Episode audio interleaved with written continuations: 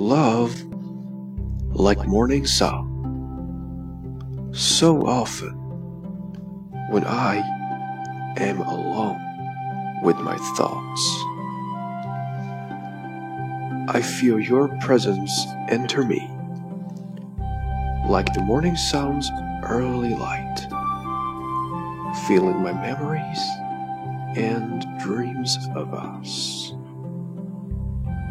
with a warm and clear radiance. You have become my love, my life,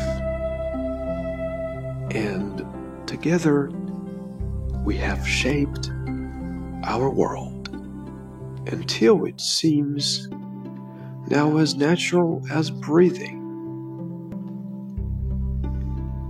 But I remember when it wasn't always so. Times when peace and happiness seemed more like intruders in my life than the familiar companions they are today. Times when we struggled to know each other, but always smoothing out those rough spots until we came to share ourselves completely.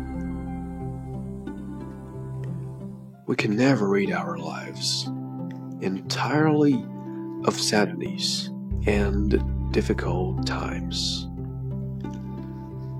but we can understand them together and grow stronger as individuals and as a loving couple.